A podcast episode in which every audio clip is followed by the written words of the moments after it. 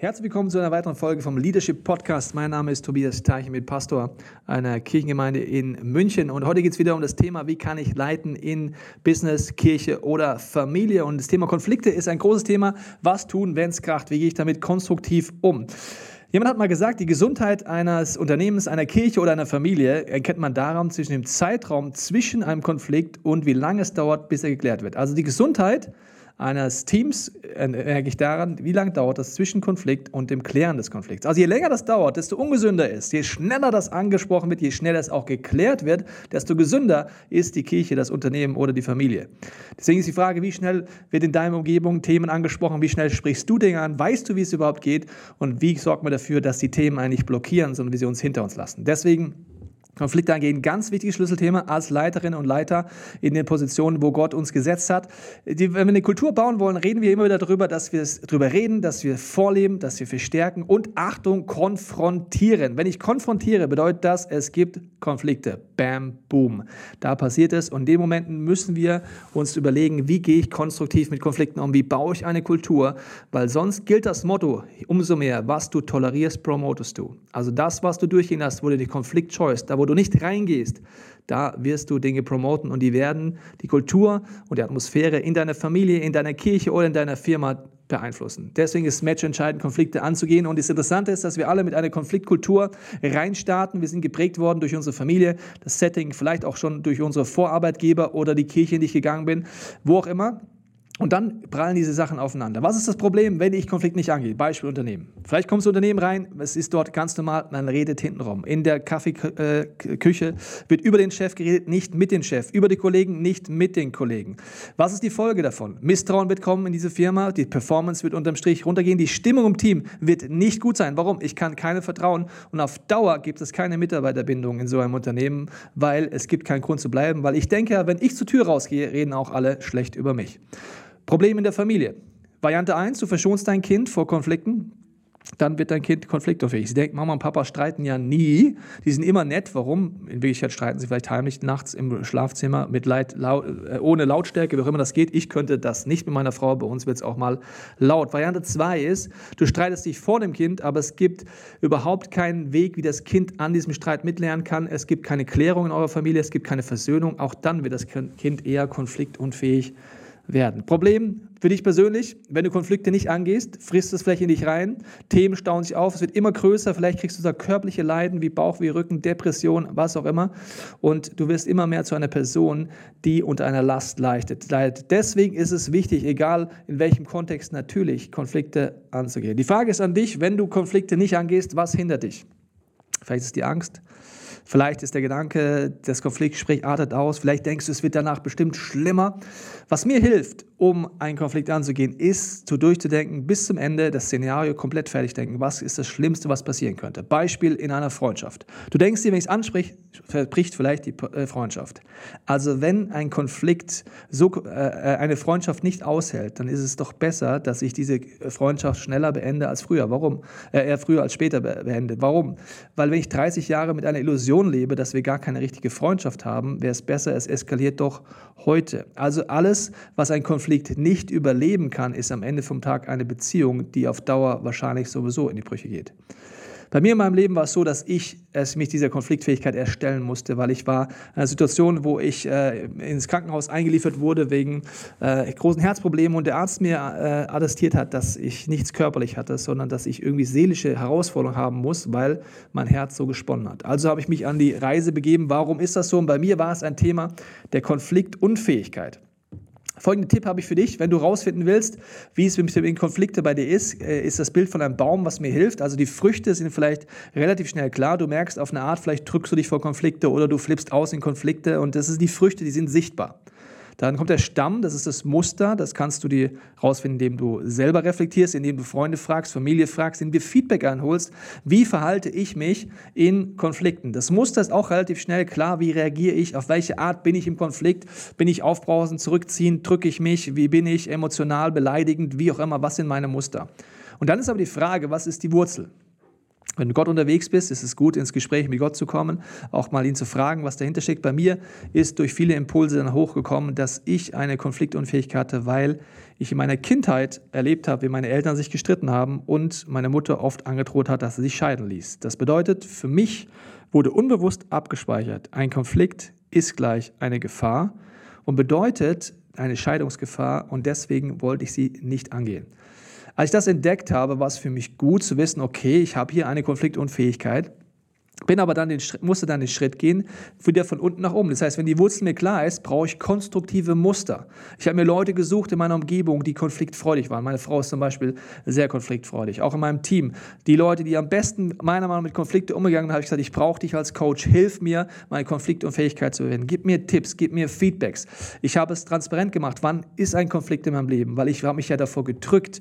Ich habe Leute gehabt, die mich nachgefragt haben, die mir geholfen haben. Zum Beispiel auch, was ich gleich noch ausführlich erkläre, wäre, wie starte ich überhaupt so ein Gespräch. Das heißt, ich habe konstruktive Muster wieder eintrainiert und die Frucht ist heute, dass ich Konflikte angehen kann, dass ich mich nicht mehr von drücke und trotzdem ist es nicht mein größtes Spaßthema, immer Konflikte haben zu müssen, aber ich habe gelernt, damit umzugehen.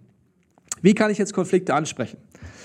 Der erste Tipp ist, äh, wähle den richtigen Kanal und zwar live und nicht schriftlich. Nicht per Mail, nicht per WhatsApp, nicht auf äh, Sprachnachricht. Warum? In einem Konflikt ist ganz wichtig, dass du dein Gegenüber siehst, dass du spürst, dass du mitkriegst, auch durch Körpersprache etc. Äh, Zeit hast, um den Konflikt auch auswerten zu können. Es gibt hier einen Podcast dazu über Thema Feedback, kannst du hier nochmal reinpfeifen, weil es geht es darum, wie man Feedback gibt. Das ist natürlich hier auch ein wichtiger Nebenhinweis. Also es ist wichtig, live, nicht schriftlich, auf keinen Fall, weil ich interpretiere interpretiere ja dann allein die Tonlage rein. Wenn nur steht äh, ein Satz, dann interpretiere ich die Ton Tonalität rein, alles rein, was ich eben nicht sehe. Dein Gesicht, die Tonlage, ob du lächelst, ob du böse schaust. Ich habe einfach nur einen Satz. Deswegen nicht schriftlich. Der richtige Ort ist wichtig. Ja, einmal der richtige Ort ist unter vier Augen. Die Bibel sagt uns, dass wir unter vier Augen hingehen sollen und den Konflikt klären und nur wenn das nicht klappt, Mediation dazu nehmen sollen, nämlich das Sechs-Augen-Prinzip. Deswegen ist für mich ganz klar, wenn jemand zu mir kommt und irgendeinen Konflikt erzählt, frage ich ihn als allererstes, hast du schon mit der Person direkt geredet? Wenn nein, sage ich der Person relativ schnell, dass es mich nicht interessiert, weil sie erstmal diesen Weg gehen muss. Es sei denn, sie weiß nicht wie, dann helfe ich ihr natürlich. Aber vier Augen ist der Ort, wo man den Konflikt anspricht. Rahmenbedingungen sind wichtig. Die Uhrzeit, die Tageszeit, also Freitagabends nach einer vollen Woche, ist, glaube ich, keine gute Idee, wenn man keine Spannkraft hat. Also wann hat die Person Spannkraft, wann habe ich Spannkraft? Und dann ist noch der richtige Ort für mich, dass das, was in einem Team passiert oder in einem Konflikt passiert, in einer, in einer Team zum Beispiel, dass es in dem Team bleibt. Also wir haben das Motto bei uns auch in den Leitungsteams, dass wir sagen, wir reiben uns aneinander, wir haben Konflikte, wir tragen sie direkt auf, wir können uns auch emotional mal so richtig die Meinung sagen, aber es bleibt in diesem Team, es bleibt an diesem Ort, weil wir wissen, es ist wichtig, es direkt auseinander, auseinander zu tragen, miteinander uns äh, zu, zu äh, konfrontieren und es nicht auf äh, eine dritte Partei zu übertragen. Dann ist der richtige Start noch wichtig.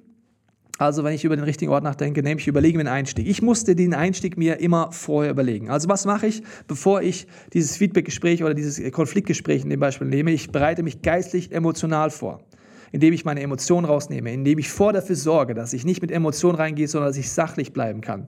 Ich bete für die Person, ich bete für den richtigen Moment, ich bete für mein Herz, ich bete für die Person, ich gehe dort geistlich rein. Aber nicht nur geistig emotional, sondern auch inhaltlich und strategisch. Der richtige Zeitpunkt habe ich dir schon gesagt, aber auch, was möchte ich sagen? Ich schreibe es mir vorher auf. Meine Frau stellt mir auch vorher die Frage, wie willst du das Gespräch starten? Weil sie weiß, es fällt mir schwer, das Gespräch zu starten. Es ist ein bisschen so, wenn du noch nie über den Glauben, über Jesus mit jemandem geredet hast, ist es gut, dir mal zu überlegen, wie kann ich in zwei Minuten jemandem erklären, wer Jesus für mich ist. Wenn ich das einmal gemacht habe, ist der Einstieg für mich viel leichter. Das heißt, ich fange an, indem ich mir vorher aufgeschrieben habe, wie steige ich ein in das Gespräch. Und am Ende lasse ich mir zusammenfassen, was die Person verstanden hat, um zu schauen, ob wir einander vorbeigeredet haben. Also ich suche den richtigen Ort. Ich sorge dafür, dass die Rahmenbedingungen stehen. Ich überlege mir, wie ich starte und sorge am Ende dafür, dass ich nochmal sicherstelle, wie wir uns verstanden haben. Was noch eine wichtige Rahmenbedingung ist, du kannst jederzeit Support nutzen. Was bedeutet das? Es gibt Momente, wo du als Chef einen, einen äh, Konflikt hast. Und immer wenn du als Chef den Konflikt hast mit einem deiner Mitarbeiter, kann es manchmal oder kann es äh, schlau sein, jemand für die Mediation dazuzunehmen. Warum? Wenn du zu viele Rollen hast in einem Konfliktgespräch, du bist gleichzeitig Chef, du musst das Gespräch führen, du bist auch ein Teil des Konfliktes, wird es sehr anstrengend. Es kann sein, dass dann im zweiten Gespräch spätestens das Sechs-Augen-Prinzip laut Jesus schlau ist, nämlich wie ein jemand für Mediation reinzunehmen, der nur fürs Gespräch sorgt, sodass du auch als Chef deine Punkte wirklich sagen kannst, die, die auch dich stören und sie nicht runterschluckst. Wie kann ich jetzt mit Konflikten umgehen? Einmal kurz in die Familie gezoomt. Ich denke, Konflikte sind wichtig für auch das Aufwachsen von Kindern, dass sie mitkriegen, Konflikte sind etwas Normales, man muss keine Angst haben. Wir haben ausgemacht, als wir, äh, unser Sohn noch sehr klein war und wir uns gestritten haben, meine Frau und ich, wir haben es nicht im Schlafzimmer und leise gemacht, sondern er hat es mitbekommen, dass immer der es als erstes mitkriegt, wenn der Benedikt unruhig geworden ist, dass wir ihm gesagt haben, Benedikt, äh, Mama und Papa haben sich lieb, aber wir müssen jetzt einfach diesen Konflikt austragen, du musst keine Angst haben. Also der, der, der es gemerkt hat, in der Emotion hat sich überwunden und dann zu unserem Sohn das kurz gesagt, damit er wusste, er muss jetzt keine Angst haben. Warum? Kinder bekommen erstmal Angst, wenn die Eltern streiten. Sie denken, das ist eine Gefahr. Aber ein konstruktiver Konflikt ist nie eine Gefahr, sondern endet damit, dass man einen Versöhnungsweg geht und dass man neu anfangen kann. Wie kann ich noch mit Konflikten umgehen? Ich kann einfach diese Kulturschritte vollleben. Also ich rede darüber. Das erste wichtige Punkt. Ich rede darüber, dass dieses Vier-Augen-Prinzip in unserer Firma, in unserer Kirche absolut zentral ist. Ich mache ein Beispiel. Es gab in unserer Stadt einen Crash in einer anderen Kirchengemeinde und einige Leute aus dieser Kirchengemeinde sind in diesem Crash und diesem Konflikt einfach rausgegangen aus dieser Gemeinde und sind zu uns in die Kirche gekommen. Ich wusste, dass dort viele Vorwürfe im Raum standen gegenüber dem Pastor und dass dort Streit gab. Aber ich habe dann einfach die Leute mit unserem Team zusammengenommen, weil ich wusste, sie kommen aus einer Kultur, wo es normal war, über den Pastor zu reden, nicht mit dem Pastor, wo es normal war, Parteien zu bilden und wo es normal war, einfach sich zu streiten. Also habe ich zu ihnen gesagt, ich möchte mit euch darüber reden, welche Kultur haben wir hier? Wir haben das Vier-Augen-Prinzip. Ihr könnt jederzeit den direkten Weg gehen. Ihr könnt immer direkt auf Leiter zugehen. Es ist wichtig, dass wir den direkten Weg gehen. Ich habe es erklärt auf der biblischen Prinzip, ich habe den Wert erklärt. Und dann war mir aber auch klar, nur reden alleine reicht nicht. Ich muss es auch vorleben. Wir müssen ihnen zeigen, dass es eine konstruktive Kultur ist, aber wir müssen es auch konfrontieren, wenn sie das Ganze nicht leben oder noch nicht leben können. Also drüber reden ist ganz wichtig. Vorleben ist das Zweite. Wir haben das Motto in den Teams, wo ich beteiligt bin, sagen wir immer, wenn ich nichts sage, dann ist nichts. Das Motto bedeutet, wenn ich nichts anspringe, dann ist auch nichts irgendwie zwischen den Zeilen. Uns muss klar sein als Leiterinnen und Leiter, dass wir uns, wenn wir uns auf äh, etwas modeln, was nicht diesem Prinzip entspricht, wird die Atmosphäre sich vergiften in unseren Teams. Also wenn wir über andere Kirchen reden, über andere Leute reden, wenn wir schlecht reden, dann werden es die Leute eben auch machen oder daran lernen, aber dann auch misstrauen. Wie kann ich verstärken? Ich kann mich bedanken, wenn jemand einen Konflikt angeht. Ich kann mich bedanken, wenn er den direkten Weg gewählt hat. Ich kann mich bedanken dafür, wenn er auf eine konstruktive Art es macht. Ich bedanke mich immer, wenn jemand in unserer Kirchengemeinde auf eine konstruktive Art mit mir einen Konflikt austrägt oder wenn er mir ein Feedback, das für ihn sehr konfliktbeladen ist, auf eine konstruktive Art gibt.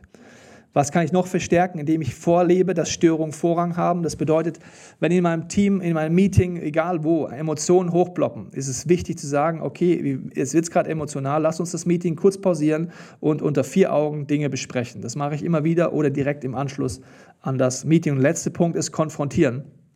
Wie gesagt, was du tolerierst, promotest du, egal ob es WhatsApp-Gruppen sind, egal ob es äh, Situationen sind. Ich habe vor kurzem eine E-Mail bekommen von jemand, der mir geschrieben hat, dass er sich mit einigen Leuten ausgetauscht hat darüber und der Meinung war, dass ein paar, paar ähm, Predigten bei uns äh, vielleicht ein bisschen zu gesetzlich geworden sind. Und er wollte das mir nochmal feedbacken per Mail. Was ist meine Reaktion? was ich toleriere, äh, promote ich. Das heißt, ich wollte natürlich ihm zeigen, dass diese Art und Weise nicht unserer Kultur entspricht. Warum? Erstens, äh, er hat nicht den direkten Weg gewählt und mit mir geredet. Er hat äh, ganz im Gegenteil mit anderen Leuten sich besprochen und zusammengetan. Und wir brauchen ja keine Klassensprecher der äh, Ungehörten oder der Frustrierten, sondern wir brauchen eine Kultur, wo die Leute direkt miteinander reden und nicht in der Gruppe über jemanden reden. Also habe ich ihn konfrontiert damit und es auch angegangen. Es ist ganz wichtig, diesen Schritt zu gehen. Trotz allem ist es so, egal was du machst, äh, es gibt Momente, wo du den Konflikt nicht klären kannst. Es kann sein, dass äh, du im Bereich der Kirche, äh, in Grundwerten der Theologie oder der Ethik so weit auseinanderlegst, dass du zum Beispiel sagst, wir kommen nicht zusammen. Oder dass in deinem Meeting, Team jemand einen Wert so dauerhaft bricht, trotz Feedback, trotz Konflikte, wo du merkst, das passt nicht zusammen. Deswegen darf es Momente geben, wo man getrennte Wege geht, wo man sagt, mit Liebe und Respekt gehen wir auseinander. Ich mache ein Beispiel. Zu mir kam mal jemand, der war der Meinung, dass in einem Kirchenkontext die Lösung ist, dass es nur noch die Hauskirche gibt, also nur noch kleine Gruppen, die sich zu Hause treffen und Gottesdienste und alles, was groß wird, er der Meinung war, ist nicht die richtige Antwort.